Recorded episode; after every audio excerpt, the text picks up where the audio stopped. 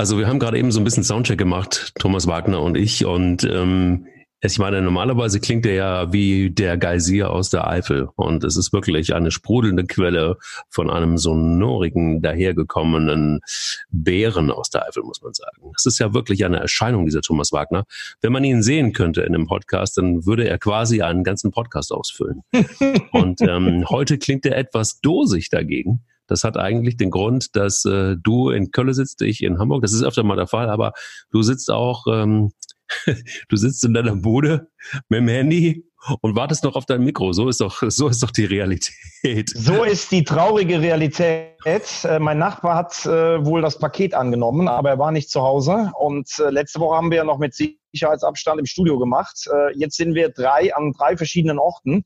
Ich hoffe, unsere Hörer verzeihen uns das einmal. Ab Montag gibt's wieder die gewohnte Soundqualität. Aber was ist denn jetzt schon normal eigentlich in diesen Zeiten, Mike?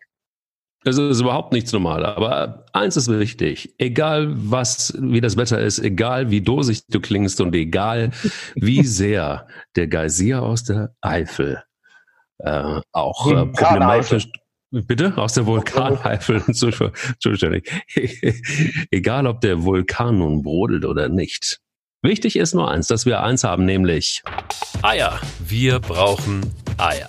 Der Podcast mit Mike Kleiss und Thomas Wagner. Es wird mir ein Riesenfest sein, tatsächlich. Also du klingst wirklich anders. Also ich muss mich da so ein bisschen dran gewöhnen. Ich hätte mich irgendwie an deine Stimme so gewöhnt als Rosamunde Pilcher des äh, deutschen Fußballs. Ich finde, deine klingt einfach immer noch Wahnsinn. Also wirklich, das muss ich mal sagen. Ich spreche mit vielen Menschen. So eine Stimme, wie du sie hast, Wahnsinn. Wirklich Wahnsinn.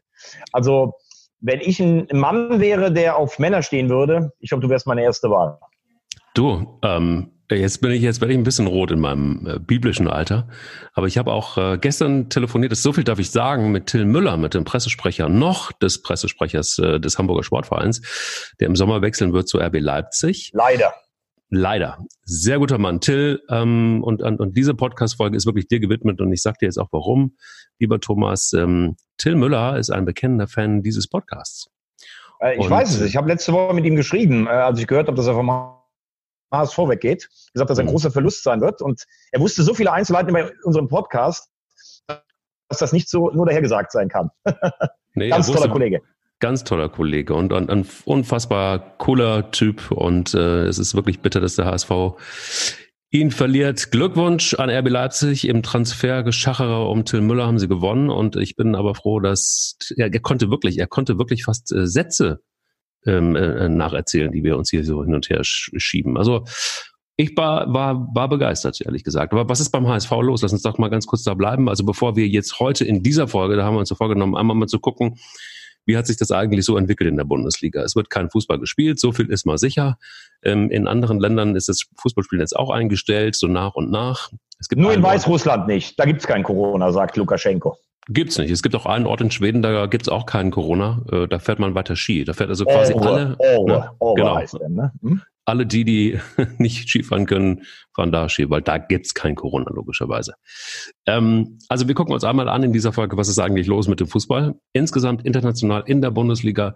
Wie reagieren Bundesliga-Vereine? Was äh, tun sie? Wie bereiten sie sich vor? Die DFL, da gibt's eine neue, eine neue Meldung ähm, von vor zwei Stunden erst die ähm, ähm, ja, sucht nach Möglichkeiten, Szenarien der Saison trotz Corona-Pandemie zu Ende zu spielen. Inzwischen wächst aber auch der Druck von Politik und Gesundheitsbehörden auf die DFL. Also das äh, müssen wir vielleicht auch nochmal einordnen. Und wir wollen vielleicht auch mal so ein bisschen gucken, ähm, was ist eigentlich mit der EM, die nicht stattfindet und wie gab es, wie ist es eigentlich in der Historie der EM gewesen. Und ich ähm, mache mal einen kleinen Spoiler. Sepp Herberger, der war ja gar nicht begeistert 1960 Genau. Ähm, hey, mein Sister, jetzt gebe ich dem Kleis ein paar Hausaufgaben und sag, guck ja, mal auf. auf die M60 und dann, das ist ja Wahnsinn. Ja. Und weißt du, was der Pergon, das fand ich, fand ich, hat mich, habe ich hart gefeiert, als ich so ein bisschen recherchiert habe. Der hatte null Bock auf die EM, weil er gesagt hat, ähm, pass mal auf, wir, wir müssen uns eigentlich auf die Weltmeisterschaft konzentrieren. Wir brauchen irgendwie keine kleine Weltmeisterschaft, wir haben gar keinen Bock drauf und deshalb fährt Deutschland da nicht hin.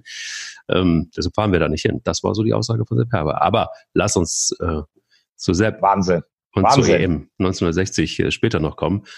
Weil für alle die, und das muss man mal ganz klar so sagen, und jetzt sabbel ich äh, schon äh, mindestens gefühlt dreieinhalb Stunden, hm, diese, diese, diese ganze Zeit ähm, und, und vor allen Dingen die, die Vorkommnisse, nämlich, dass wir definitiv dieses Jahr keine Ehe haben werden, sorgt natürlich dafür, dass wir in diesem Fußball-Podcast ähm, und an vor allen Dingen Danke an fast 20.000 Abonnenten dieses Podcasts. Und das ist wirklich, es gibt 20.000 Menschen, die dieses Ding abonniert haben, die ähm, regelmäßig hören, die Bock auf den Podcast haben und die wollen wir nicht enttäuschen, sondern wir haben ja den Geysir aus der Vulkaneifel. Und Till Müller hat es gestern gesagt, das ist ja Wahnsinn. Der Typ ist Wahnsinn, dieser Thomas äh, Wagner, weil ähm, du kannst ihn wecken nachts um drei und fragst ihn, wie heißt der litauische Spieler rechts außen 1952, der Bayern München alleine fertig gemacht hat?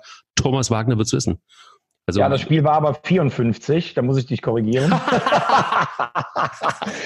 Übrigens auch die, die äh, bis zwischen 60 und 80.000 beim Fokus, die uns dann immer hören, also die reinkommen.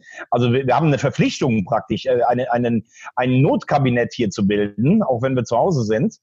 Und ähm, ich fange mal ganz kurz nur eins an. Du hast es eben gesagt. Das liegt mir natürlich, weil wir über den HSV gesprochen haben, wirklich an, am Herzen. Das Ding ist, ähm, anscheinend Bernd Hoffmann war ja immer schon ein streitbarer Typ. Er hat den HSV damals nach Europa geführt, in die Champions League, Europapokal-Halbfinale. Stars wie Van der Vaart, wie Van Nistelrooy, die waren alle da, Van Beuten. Aber er hat mit seinem riskanten Wirtschaftskurs natürlich auch ein bisschen Anteil daran, dass dann irgendwann der Sturzflug kam. Jetzt kam er zurück als starker Mann. Er wollte im ersten Jahr hoch in die Bundesliga, hat nicht geklappt. Jetzt steht man auf Platz drei und man hört, dass die ähm, Machtverhältnisse im Aufsichtsrat so ein bisschen kippen und vor allen Dingen Finanzchef Wettstein und wohl auch der Vorsitzende oder der Präsident des HSV Marcel Jansen mit ihm einen persönlichen Konflikt haben, neben Sportdirektor äh, Bolt auch noch. Also ähm, das ist natürlich mal wieder zur Unzeit. Ich hatte eigentlich gehofft, dass diese Zeit rum ist, weil der HSV hat ja auch den Bewährungsproben Jatta und sowas, hat er sich ja ganz gut präsentiert. Ich glaube, dass spätestens nach dieser Saison für Hoffmann Schluss ist.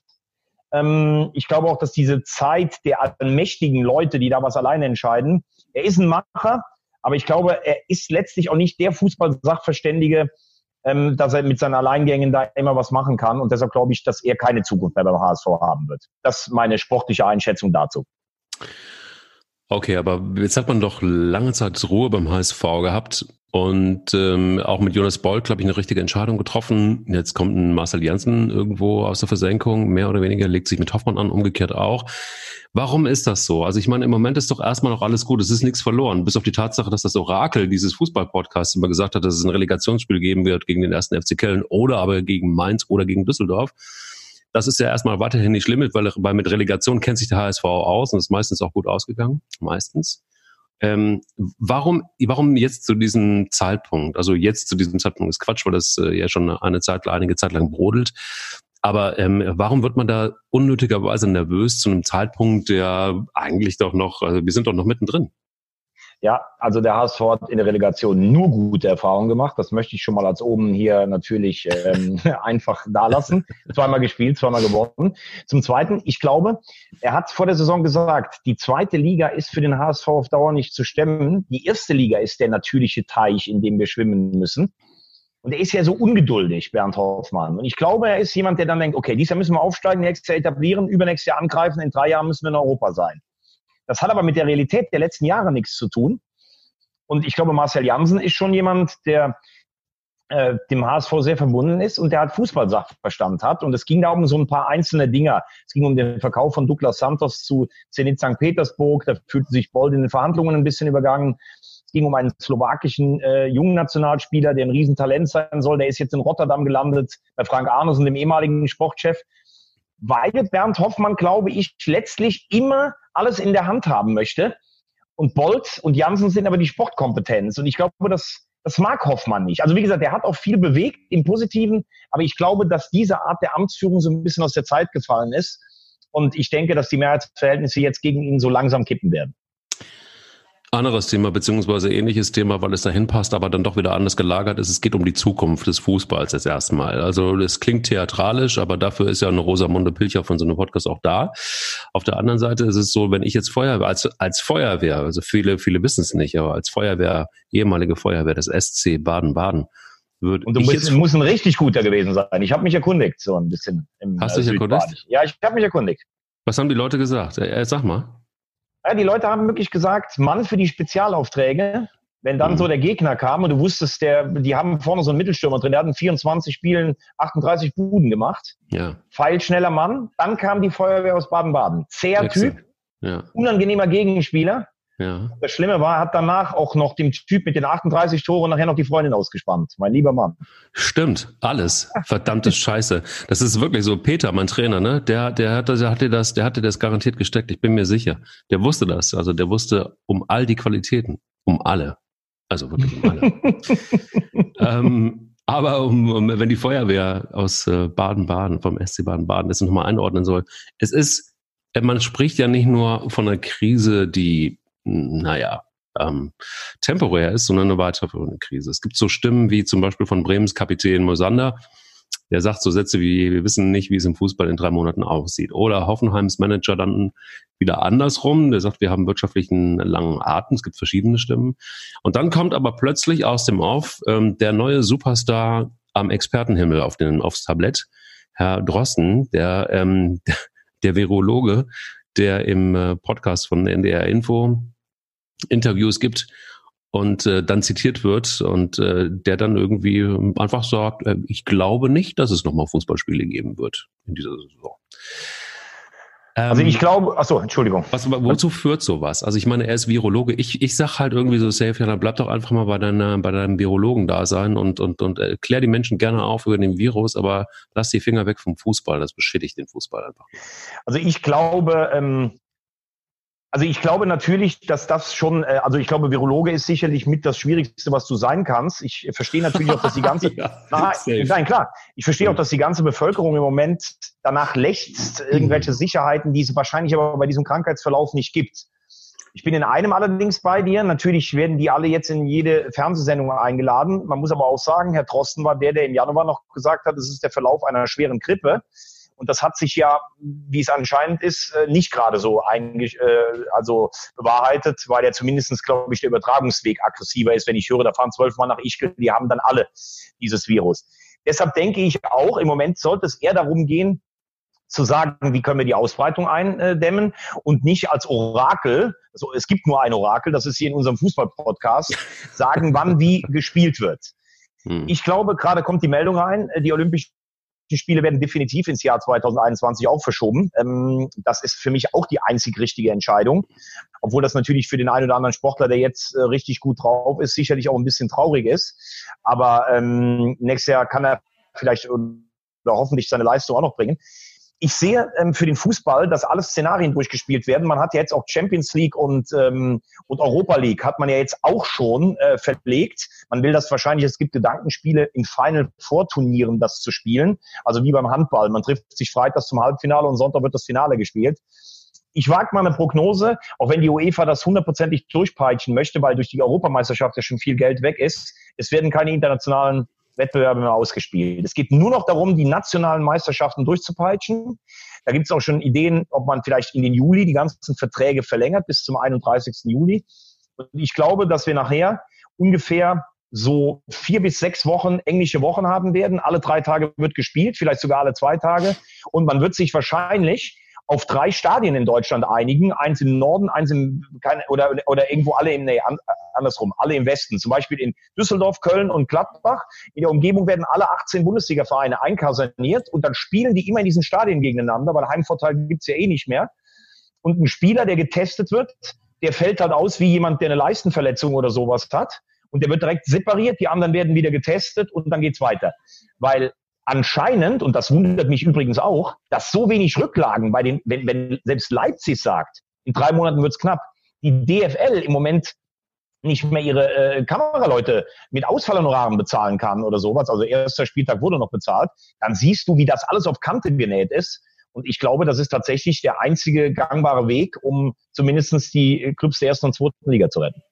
Also wenn man DFL-Chef ähm, Christian Seifert äh, glauben kann, dann ist es so, das ist seine Prognose 750 Millionen Euro, das sind die Schätzungen, werden den ähm, 36 Profiklubs im Falle des Abbruchs der Saison an, an Einnahmen fehlen.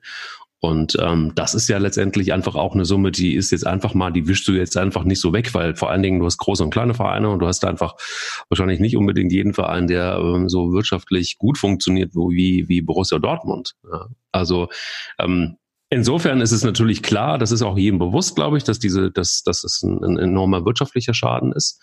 Ähm, was bedeutet das aber letztendlich in der weiteren Strategie? Das ist so das, was ich mich so frage. Planen die Fußballvereine, weißt du da was? Planen die, haben die so einen Plan A, B und C? Also was ist, wenn die Saison, keine Ahnung, im äh, Ende Mai wieder losgeht und man versucht das noch zu Ende zu spielen? Was ist, äh, wenn man, wenn man, keine Ahnung, Kurzarbeit äh, teilweise anmelden muss, äh, ein, ein, ein einzelne Bundesliga-Clubs ja haben es ja schon gemacht. Ähm, also wie ist so die Planbarkeit und halten die das im Zweifel eine Saison durch, die dann nicht gespielt wird? Mal abgesehen davon, in der letzten Folge haben wir uns darüber unterhalten, wie könnte es denn, wie könnte das Szenario sein, wenn man jetzt stoppt und neben nicht zu Ende spielt?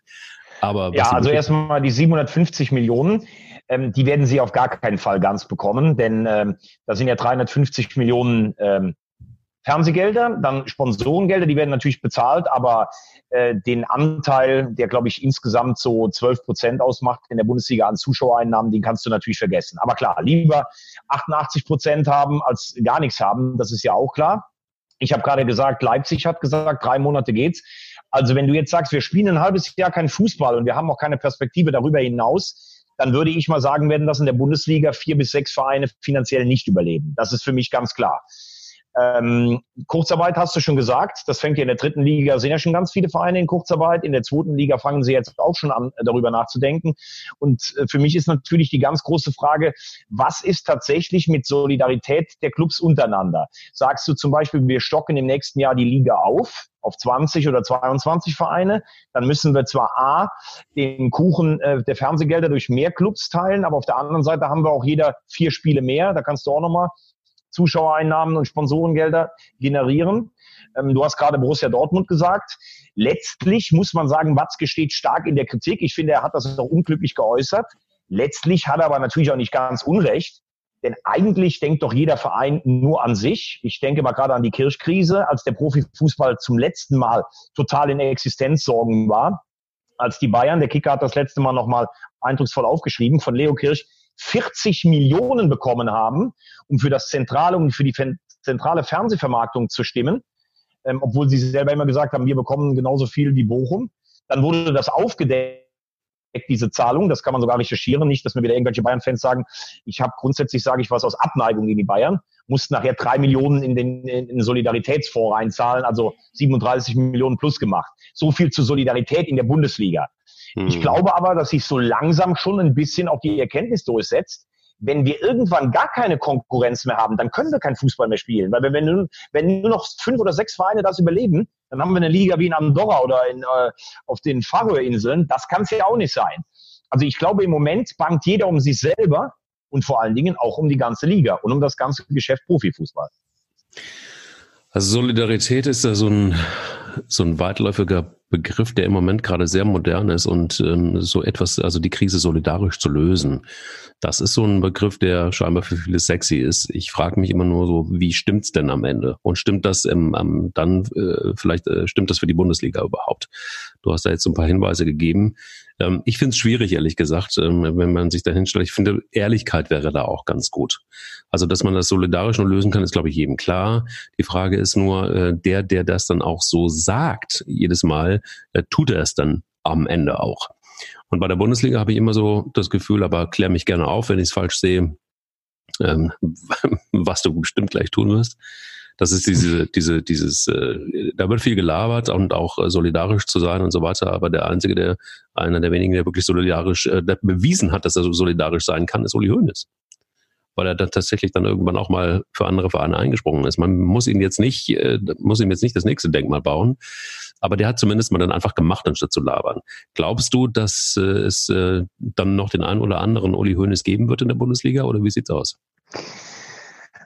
Du weißt, dass ich mich an der Person Uli Hoeneß gerne abarbeite, der natürlich unbestreitbare Erfolge hat und der natürlich auch sicherlich unbestreitbar viele Sachen äh, gut in die Wege geleitet hat, sei das jetzt humanitär oder sei das im Fußball, ähm, im Fußballbusiness.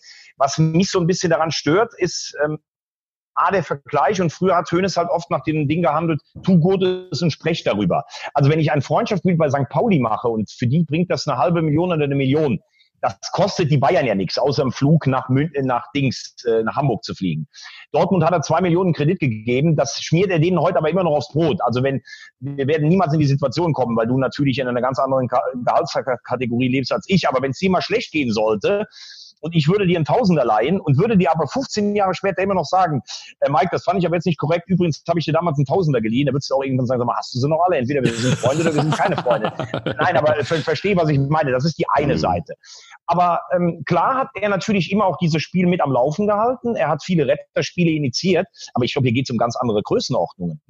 Denn du musst ja auch sehen, dass der komplette Transfermarkt irgendwie zusammenbricht. Du hast mich letzte Woche gefragt, ja, wie geht denn das weiter? Leipzig, äh, du hast dann auch äh, die Namen genannt, äh, auf Timo die Werner. Leipzig, mhm. ja klar, auf die jetzt scoutet, aber es wird keine 50 Millionen für Timo Werner mehr in der nächsten Saison geben.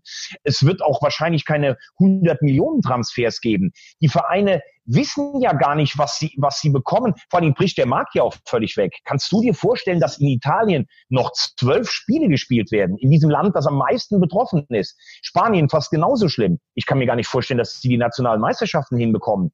Wer soll dann also diese ganzen Spieler kaufen? Außer vielleicht die Engländer, die auch in vielem eine ganz andere Taktik fahren, auch so am Anfang, ja, komm, steckt euch alle mal an, damit äh, Antiviren gebildet werden. Und da ja, ist sicherlich auch, ja, ist da ist ja auch viel Kohle aber es bricht ja der ganze Fußballkreislauf bricht ja irgendwie zusammen. Und äh, wenn man, das sollte man ja auch vielleicht immer mal gucken.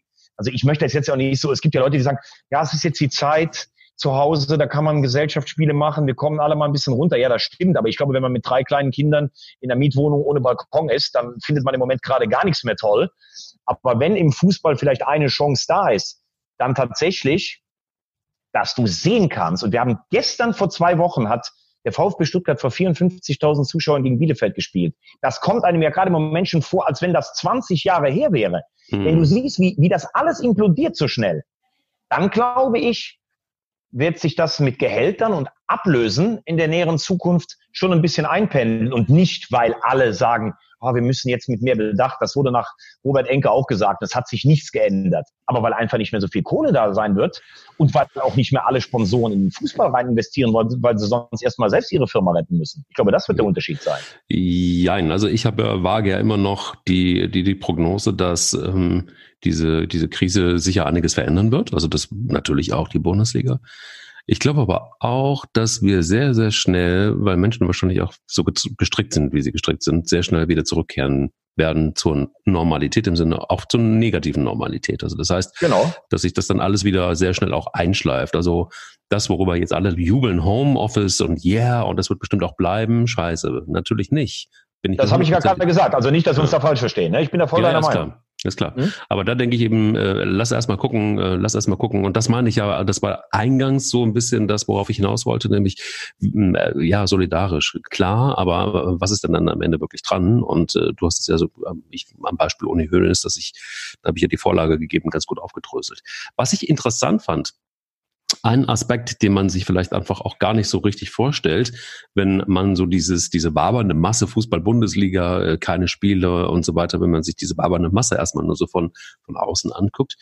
Ähm, Didi Hamann hat das äh, ganz eindrücklich so ein bisschen ähm, beschrieben. Also wenn man jetzt weiterspielen würde oder die, die Saison zu Ende spielen würde, so sagte er, man lernt das Spiel ja ganz anders kennen. Also hört die Kommandos der Trainer zum Beispiel plötzlich wirklich auf dem Platz ähm, und wie die Profis auch auf dem Platz kommunizieren. Also das, das, das hört dann letztendlich, hörst du dann, wenn es übertragen wird. Also das heißt, das ganze Sehverhalten, Konsumverhalten, wie man so ein Bundesligaspiel konsumiert, ändert sich. Sowohl für den Zuschauer, aber auch für den Spieler auf dem Platz. Und dann aber auch so sagt äh, die, die Hamann, für Profis wird es nicht einfach werden, ähm, da in, in, in den Wettkampfmodus zu kommen, weil es einfach keine Ultras gibt zum Beispiel. So, also da, die lassen sich ja logischerweise, verrückterweise ist es ja, man spricht immer vom vom vom zwölften Mann, aber den gibt es ja auch. So, ne? Also man macht sich manchmal gar keine Vorstellung, was bedeutet das denn, so wir überhaupt in die Situation kommen, ähm, die Saison zu Ende zu spielen. Fand ich einen interessanten ähm, Punkt.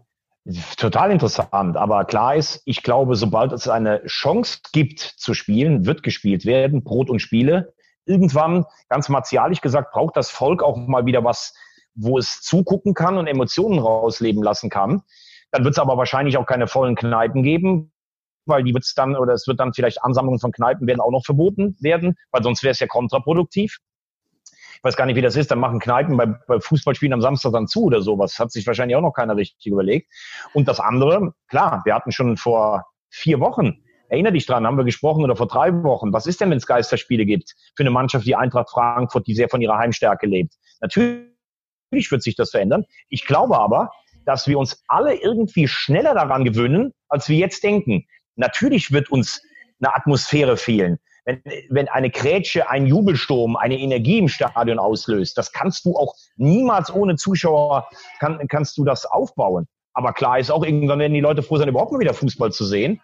Und du wirst dann, wenn du neun Spieltage ohne Zuschauer siehst, du wirst dich irgendwann daran gewöhnen, wie der Mensch sich an alles gewöhnt und wirst dich aber natürlich umso mehr freuen, wenn dann irgendwann, und ich hoffe, dass das im Herbst der Fall sein wird und nicht erst im nächsten Jahr auch mal wieder Zuschauer da sind, dann wird man es vielleicht noch mehr genießen und umso mehr zu schätzen wissen. Auf der anderen Seite auch interessant, auch wieder sowas, was ich überhaupt nicht auf dem, Spiel, auf dem, auf dem Plan hatte. Also jetzt äh, haben wir zu wenig Fußball. Für alle, die die, die Eier, wir brauchen Eier hören und die gerne Fußball gucken und äh, konsumieren, ins Stadion gehen. Aber in dem Moment, wo weitergespielt wird, dann könnte es sogar sein, dass es viel zu viel Fußball gibt, weil so viel nachgeholt werden muss, dass du quasi täglich ein Spiel hast. Das ist ja letztendlich auch, auch nicht cool für ja, den Wirtschaftsstandort äh, Fußball nee. Deutschland. Äh, vor allen Dingen insgesamt, guck mal nach Europa. Die Engländer denken schon darüber nach, ob sie den Liga Cup, also die haben ja zwei Pokalwettbewerbe, den FA Cup und den Liga Cup, ob sie den Liga Cup zu einem Wettbewerb für die eigenen U23-Mannschaften umfunktionieren. Sie denken darüber nach, die Wiederholungsspiele abzuschaffen, also den ganzen Plan zu straffen muss man auf der anderen Seite natürlich auch sagen, wenn ich diesen Wahnsinn einer Club-WM immer wieder höre, der jetzt anstelle des Confederations Cup äh, tritt, mit 24 Mannschaften, ich glaube 12 aus Europa, dann fragt man sich ja auch immer, das ist ja so ein Prestige-Objekt äh, von Herrn Infantino. Ich habe es dir gesagt, wo du letztes, letzte Woche so gelacht hast, die in Wuhan stattfinden soll. Das mhm. ist ja noch die Ironie der Geschichte. Ich finde, dass man die ganzen Wettbewerbe runterfahren muss. Du musst dich zum Beispiel auch entscheiden, spielst du Freundschaftsspiele oder Nations League. Du wirst nicht mehr beides machen können, um das Ganze überhaupt erstmal aufzuholen. Und das ein bisschen eine Ausdünnung des Wettbewerbes, wenn wir da mal wieder in der Reihe sind, das, glaube ich, könnte dem Fußball schon gut tun. Du hast vollkommen recht. Es gab viel zu viele Spiele und viel zu viele Wettbewerbe. Und du hast jetzt auch recht, wenn ich höre, alle 48 Stunden wird gespielt. Aber wenn es alle betrifft, dann ist es ja zumindest keine Wettbewerbsverzerrung. Aber dieser verzweifelte Versuch, etwas durchzupeitschen, zeigt ja auch, wie schwierig die finanzielle Situation ist. Total. Und da muss ich ganz ehrlich gestehen, so es, es gibt dann wieder so, es, vieles wird sichtbar, finde ich auch, gerade in dieser, in dieser Krise. Und ähm, interessant zum Beispiel, wenn wir über das Wort solidarisch reden, dass bei Borussia Dortmund, auch hier korrigiere mich gerne, aber Borussia Dortmund, Bayern München ist es auf jeden Fall safe, dass die Spieler auf 20 Prozent des Gehalts verzichten wollen. Das ist schon mal, das scheint laut DPA ähm, äh, so zu sein. Dann ist es so, dass ähm, äh, Joshua Kimmich und, und Leon Goretzka mit der Initiative We Kick, We Kick Corona einen Startbetrag von einer Million Euro gespendet haben.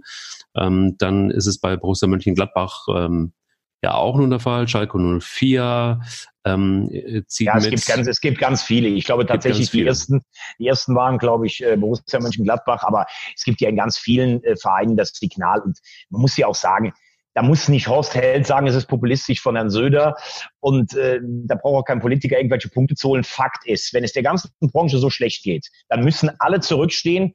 Aber dann finde ich es nicht mehr als richtig, wenn der Zeugwacht von Mainz 05 bei Ruben Schröder anruft und sagt, ich tank nicht mehr auf die Karte von Mainz 05 und der Mann hat wahrscheinlich wirklich nicht so viel Geld, dann ist es ja nicht mehr als richtig, dass die Stars was abgeben.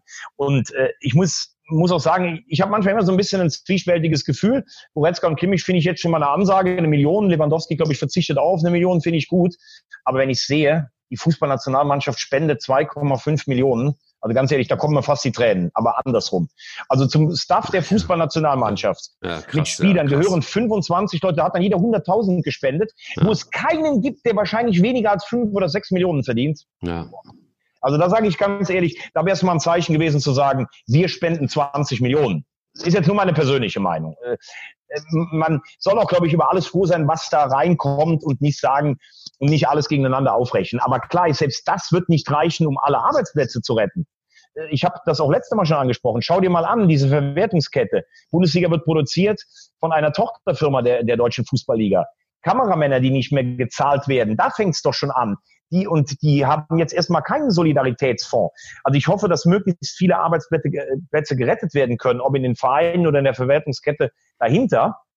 Aber du sagst es ja auch richtig, auch die Verzahnung zur dritten Liga zum Beispiel. Da hat, glaube ich, die, da hat, glaube ich, schon ein Drittel der Liga auf Kurzarbeit umgestellt. Ähm, und bei denen, die können ja eigentlich gar keine Meisterspiele machen, weil bei denen ist der Anteil der, der Ticket äh, an, also Verkäufe ist fast 40 Prozent macht das aus. Und da haben einige schon totale Schnappatmung. Klar, da überlegt man auch, ob man vielleicht bis in den Juli spielen kann. Aber der ganze Fußball, der Unterbau, vierte Liga, Mannschaften wie Rot-Weiß Essen, wie der erste FC Saarbrücken, die wir letztens noch gefeiert haben hier im Pokal. Der ganze Unterbau des Fußballs droht ja kaputt zu gehen. Also das ist schon eine, das ist schon, ja, das ist eine unfassbar, eine unfassbar harte Zeit, muss man ganz ehrlich sagen. Und man hat anscheinend auch zu wenig Rücklagen gebildet. Und ich glaube, der DFB hat noch Rücklagen. Er ist der größte Verband der Welt. Ich hoffe, dass er auch ein bisschen Geld hat, um auch Liga 3, 4 und 5 zu unterstützen, wo halt die Basis für den großen Fußball auch gelegt wird. Hier ist der Punkt. Also, was ist eigentlich mit dem DFB jetzt im Moment gerade los? Also, ich meine, auf der anderen Seite, du sagst es völlig richtig. Ich war auch fassungslos. 2,5 Millionen Euro von der Nationalmannschaft.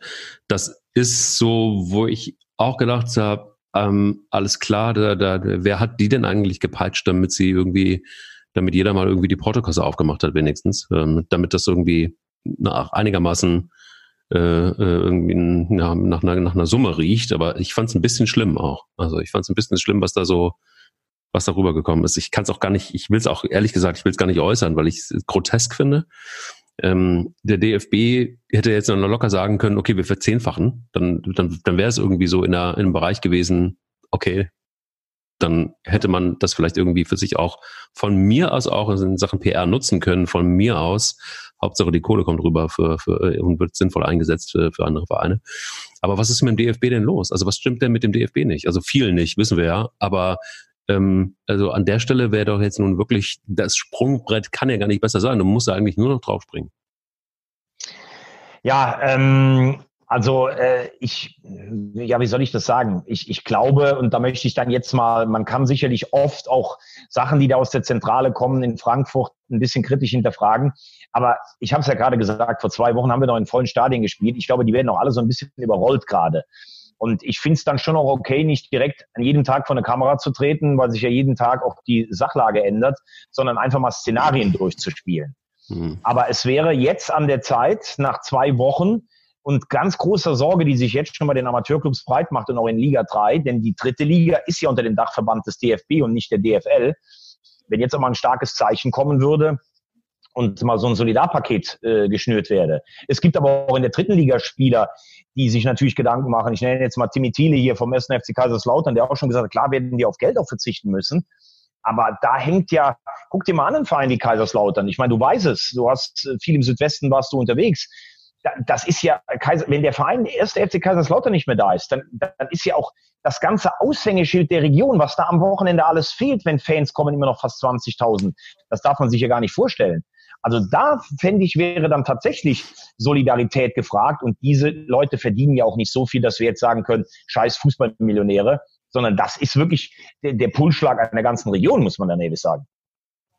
Das ist das, was, was ich als ähm, Feuerwehr des SC Baden-Baden früher mega krass finden würde. Weil ich habe es, glaube ich, schon zwei, dreimal erzählt in diesem verrückten Fußball-Podcast hier.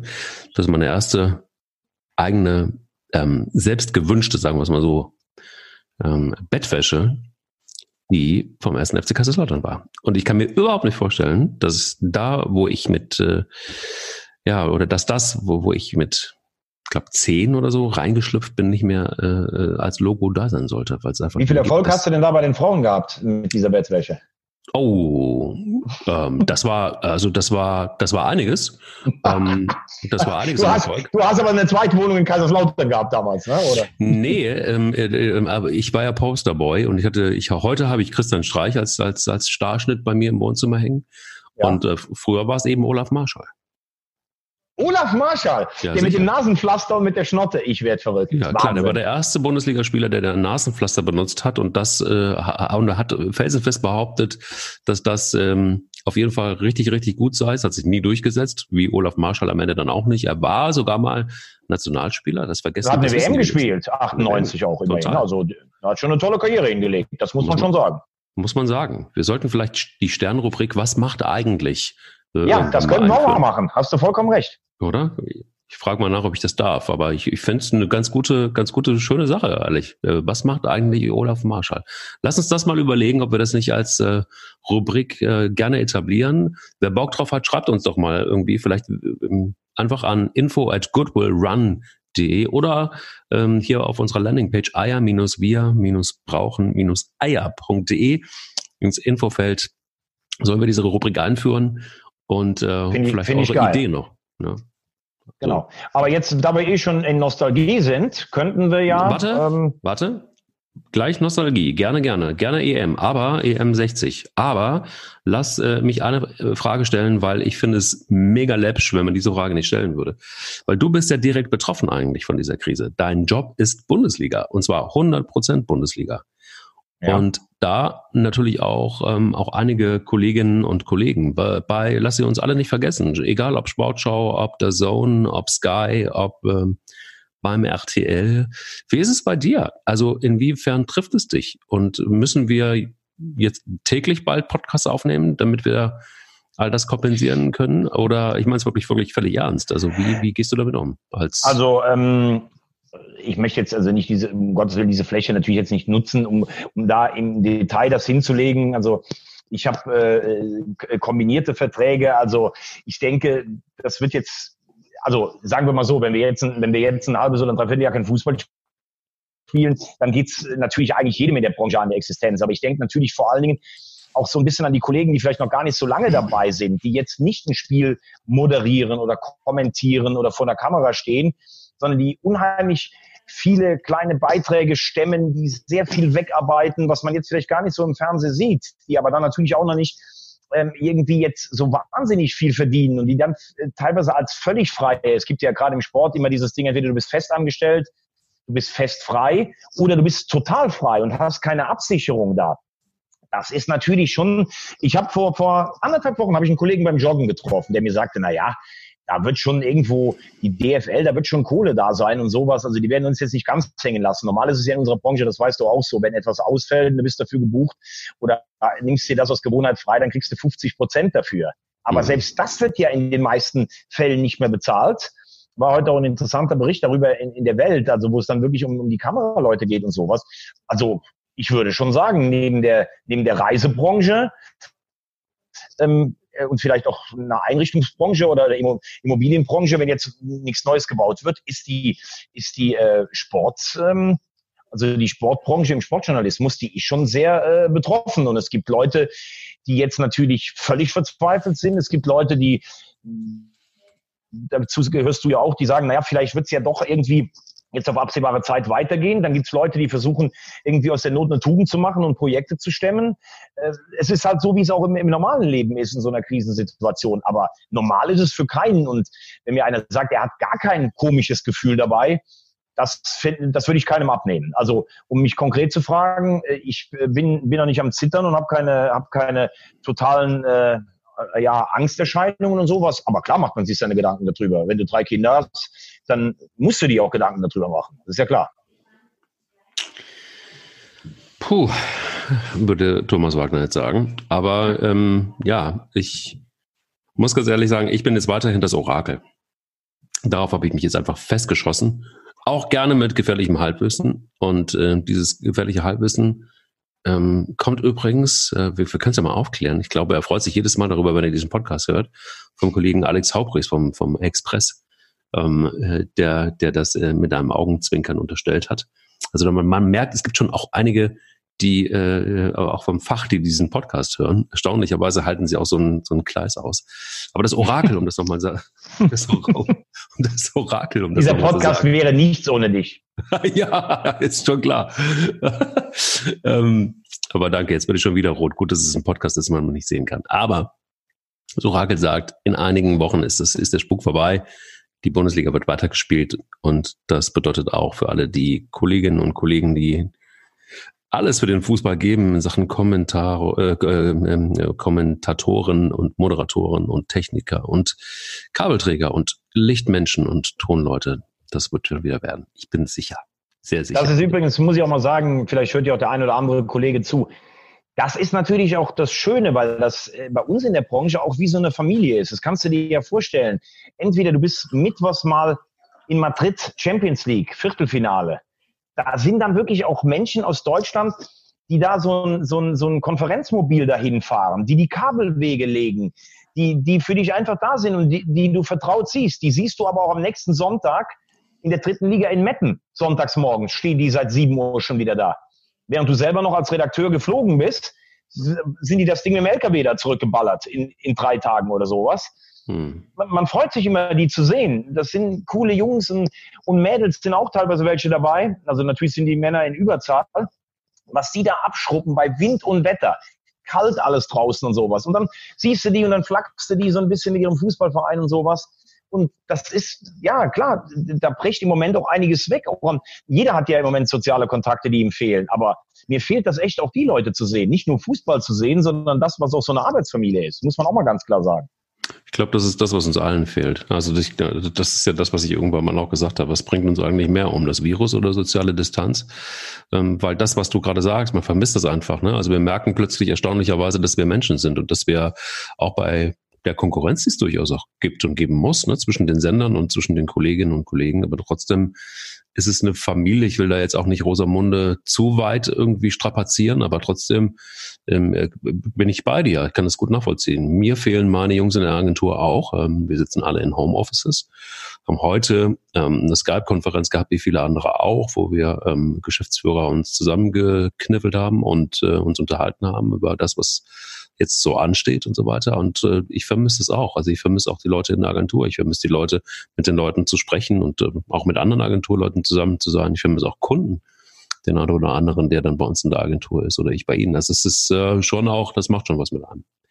Das, äh, Absolut. Äh, das ist so. Deshalb lassen uns äh, den Leuten, auch den Kolleginnen und Kollegen, die vielleicht gar nicht so viel wissen wie äh, der Geysir aus der Vulkaneifel. Sehr gut. Ähm, ähm, ähm, vielleicht ein, ein paar kleine coole Geschichten erzählen über das, was sie vielleicht auch von dir sogar noch lernen können. Und äh, lass uns mal gerne, und das haben wir ja auch äh, am Anfang der Folge gesagt, in jeder Folge, die jetzt so kommt, auf die Europameisterschaften eingehen. Und 1960 äh, war nun mal äh, die dokumentiert erste. Und ich sag mal so, wir hatten es vorhin, aber von wem ist folgender Satz? Pass auf. Damit gehen wir mal rein in die, in die EM 1960. Hans, trinken Sie nicht so viel. In acht Wochen haben wir ein schweres Spiel in Brüssel gegen Belgien. Von das wem? Wird, das wird wahrscheinlich Sepp Herberger gewesen sein zu Hans Schäfer, ja. seinem Linksaußen und späteren Kapitän bei der WM in Chile 62.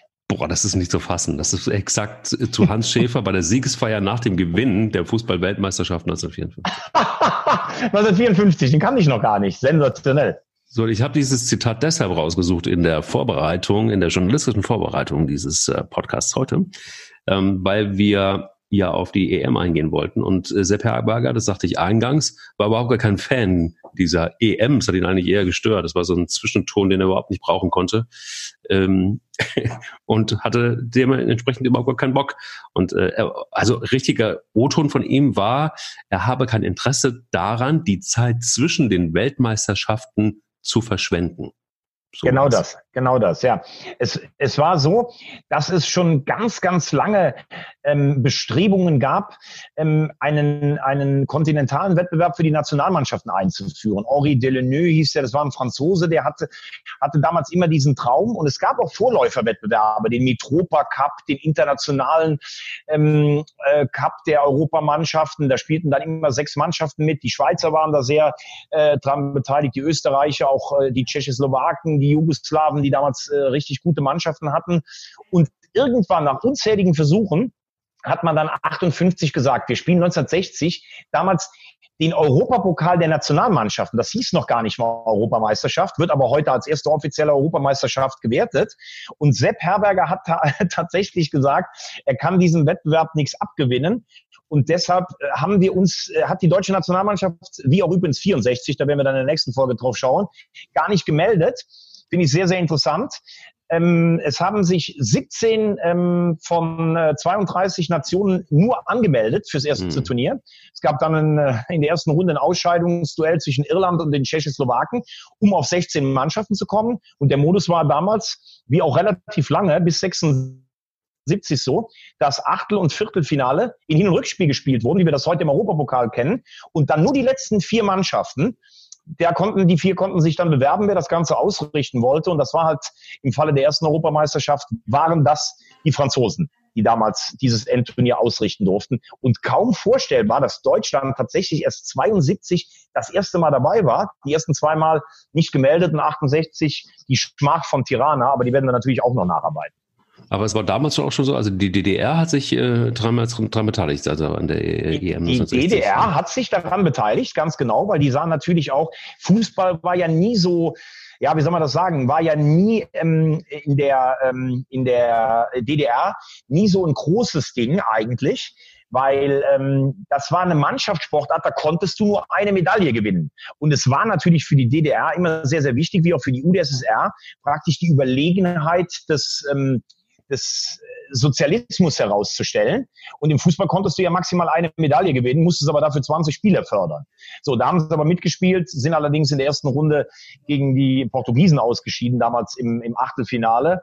Die Österreicher haben es zumindest immerhin bis ins Viertelfinale geschafft. Unsere Nachbarn waren da aber unter, äh, unterlegen den Franzosen, die im Übrigen zwei Jahre zuvor WM Dritter geworden waren, haben uns im Spiel um Platz 3 6-3 geschlagen mit Spielern wie Coppa und Fontaine, der mit 13 Treffern, übrigens bei einem einzelnen WM-Turnier, die meisten Tore in einem Turnier erzielt hat. Die beiden fehlten aber dann bei der WM-Endrunde selber. Und deshalb sind die Franzosen im Halbfinale auch gegen die Jugoslawen mit 4 zu 5 in einem Wahnsinnsfußballspiel ausgeschieden. Aber es gab ein erlösendes Tor in Minute 114 durch Viktor Ponedelnik. Das war im Finale dann, genau, wenn mhm. als die Jugoslawen. Übrigens, sagt dir der Name Branko Sebec noch was? Ja, klar. Ja, das war der, der beim HSV verboten hat, dass die Spieler bei zwei Stunden Konditionstraining äh, trinken. Der hat ja auch bei Bayern München trainiert. Absoluter ja, Kulttrainer. Super Trainer. Farudin Yusufi, auch späterer Bundesliga-Trainer. Die haben äh, gespielt, ja, und die Jugoslawen haben wirklich die ähm, UdSSR, die sich ihrerseits im Halbfinale gegen die Tschechen durchgesetzt hat, an die Wand gespielt. Aber Lev Yashin, der, der Name wird dir vielleicht auch noch was sagen, der schwarze Panther aus Moskau, der hat alle.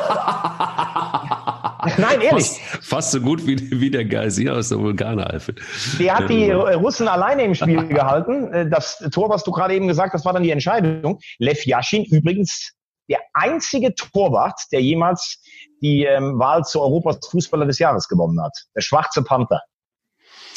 Und äh, gut, dann sag mir, wer war Torschützen? Wir machen jetzt einfach mal so das, das, das, das, das lustige Überprüfen des Fußballlexikons. Ich finde es nämlich wirklich genial. Ich bin immer völlig fassungslos und ihr könnt es mir wirklich glauben. Also jeder, der diesen Podcast hört, ähm, äh, gerade eben dieses Zitat von Herberger, ja, das ist genau das, was Till Müller gesagt hat. Du kannst den wecken, du klickst den an und dann sagt er dir, da ist wirklich punktgenau.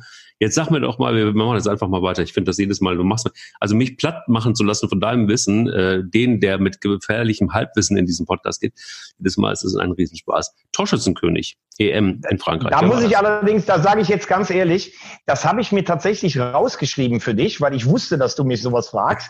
Denn das sind gleich fünf, da es ja nur vier Spiele in dieser Endrunde gab, also zwei Halbfinals, Spiel um Platz drei und das Finale, das übrigens dann, du hast es gerade vollkommen richtig gesagt, diese Sowjetunion mit 2 zu 1 gegen die Jugoslawen nach Verlängerung gewonnen hat.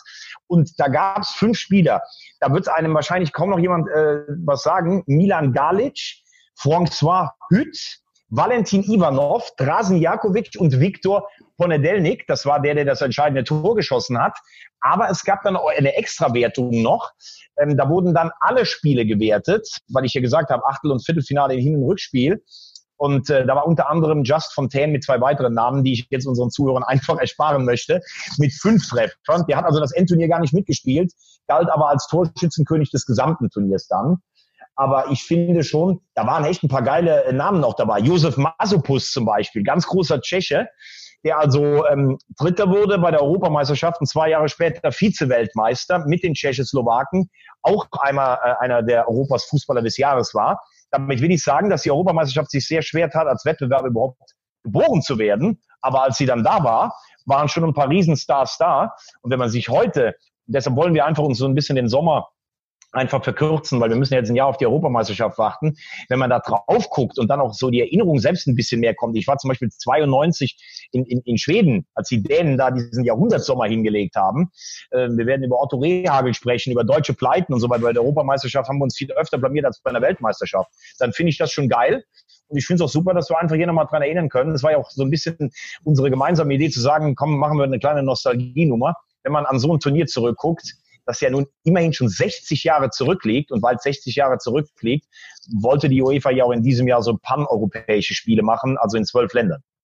Wenn man sich aber so die Einsätze anguckt, ne, der einzelnen äh, Spieler, da gab es so ein paar wirklich äh, herausragende Leute, wie zum Beispiel äh, Dragoslav Sekularic mit sechs Einsätzen, Titus Subernik mit sechs Einsätzen und Ladislav Novak, auch Tschechien mit sechs Einsätzen. Das waren so die, die, die, ähm, die Spieler, die, die, die da wirklich äh, äh, herausragend waren. Sagt man zumindest Absolut. in der in der Statistik. Absolut, absolut. Wir haben es ja alle nicht gesehen. Aber ähm, was da auch auffällt, die, ich hatte ja eben von diesen Vorgängerturnieren gespielt, Jugoslawen und Tschechen zum Beispiel, die hatten das, äh, die hatten das auch schon mal gewonnen. Die Jugoslawen waren auch mal Olympiasieger im, äh, im Fußball. Olympia war ja damals noch eine große Nummer auch für die Fußballer. Auch die Ungarn haben ja Olympia gewonnen, weil es ja auch lange gar keine Weltmeisterschaften gab. Also Olympische Spiele gibt's ja schon viel länger als die Weltmeisterschaften. Du hast gerade diese Namen aufgenannt. Also für mich immer so ein Faszinosum, die Nationalmannschaft der Jugoslawen eigentlich. Denn Tito hat es ja damals so ein bisschen geschafft, diesen Vielvölkerstaat zu einen. Tatsächlich gab es ja Menschen, die hatten sogar ein jugoslawisches Nationalgefühl. Und wie schnell das dann weg war nach seinem Tod, haben wir ja nun leider in den 90er Jahren ähm, leidvoll gesehen.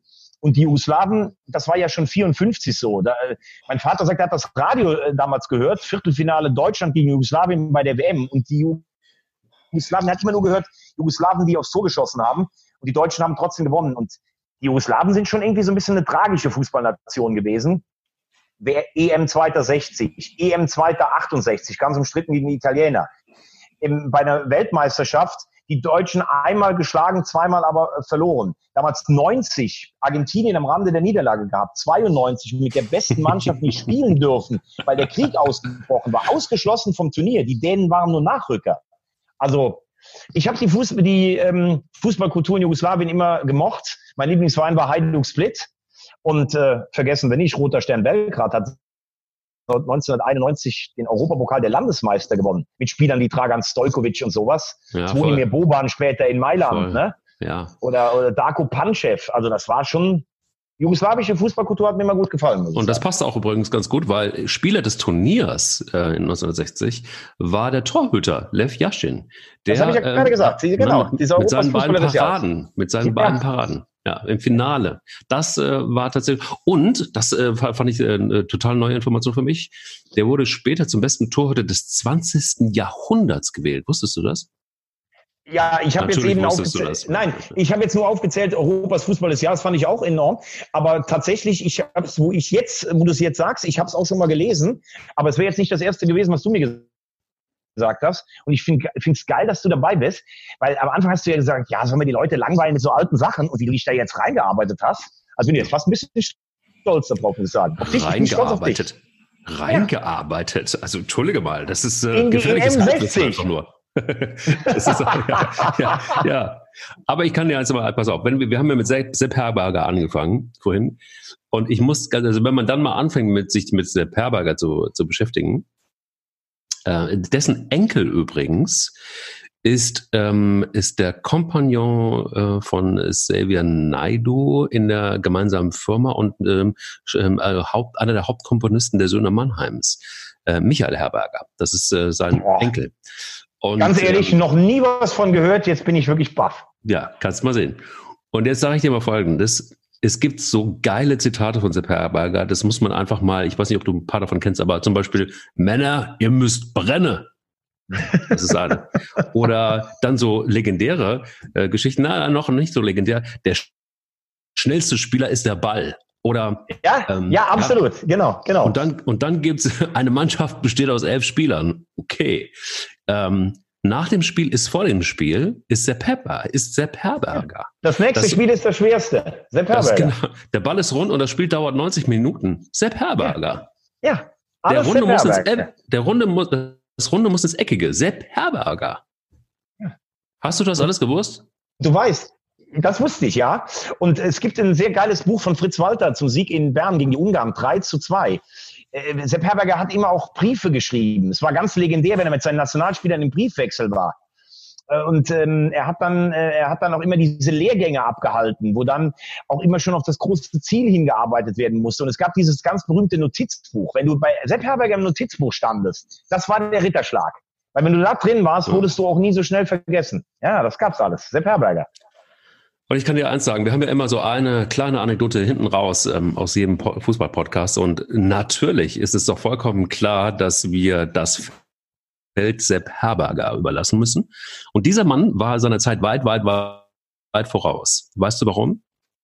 Wegen eines Satzes, den er geprägt hat. Und der geht folgendermaßen. Achtung, festhalten. Auch unser Cheftechniker Thorsten kann sich diesen Satz jetzt hinter die Ohren schreiben, sag ich mal. Ähm, und zwar geht er folgendermaßen.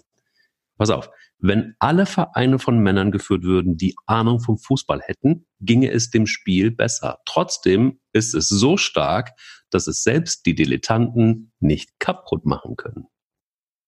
Boah. Ich, höre ich höre Stille in Köln. Schreiende Stille hast du gerade gehört. Ja, Boah. ich habe ich hab Stille gehört. Du, ganz Wie ehrlich. Wie findest du es? Ich finde es gut. Ich, ich finde es, ganz ehrlich, besser hätten wir das Ding, ich, ich sag jetzt auch nichts mehr. Der, du sagst nichts mehr. Nee, denn der Typ, der hatte natürlich, Sepp Herberger, der hatte eins vor allen Dingen. Ja, Eier. Ganz dicke Eier. Ja.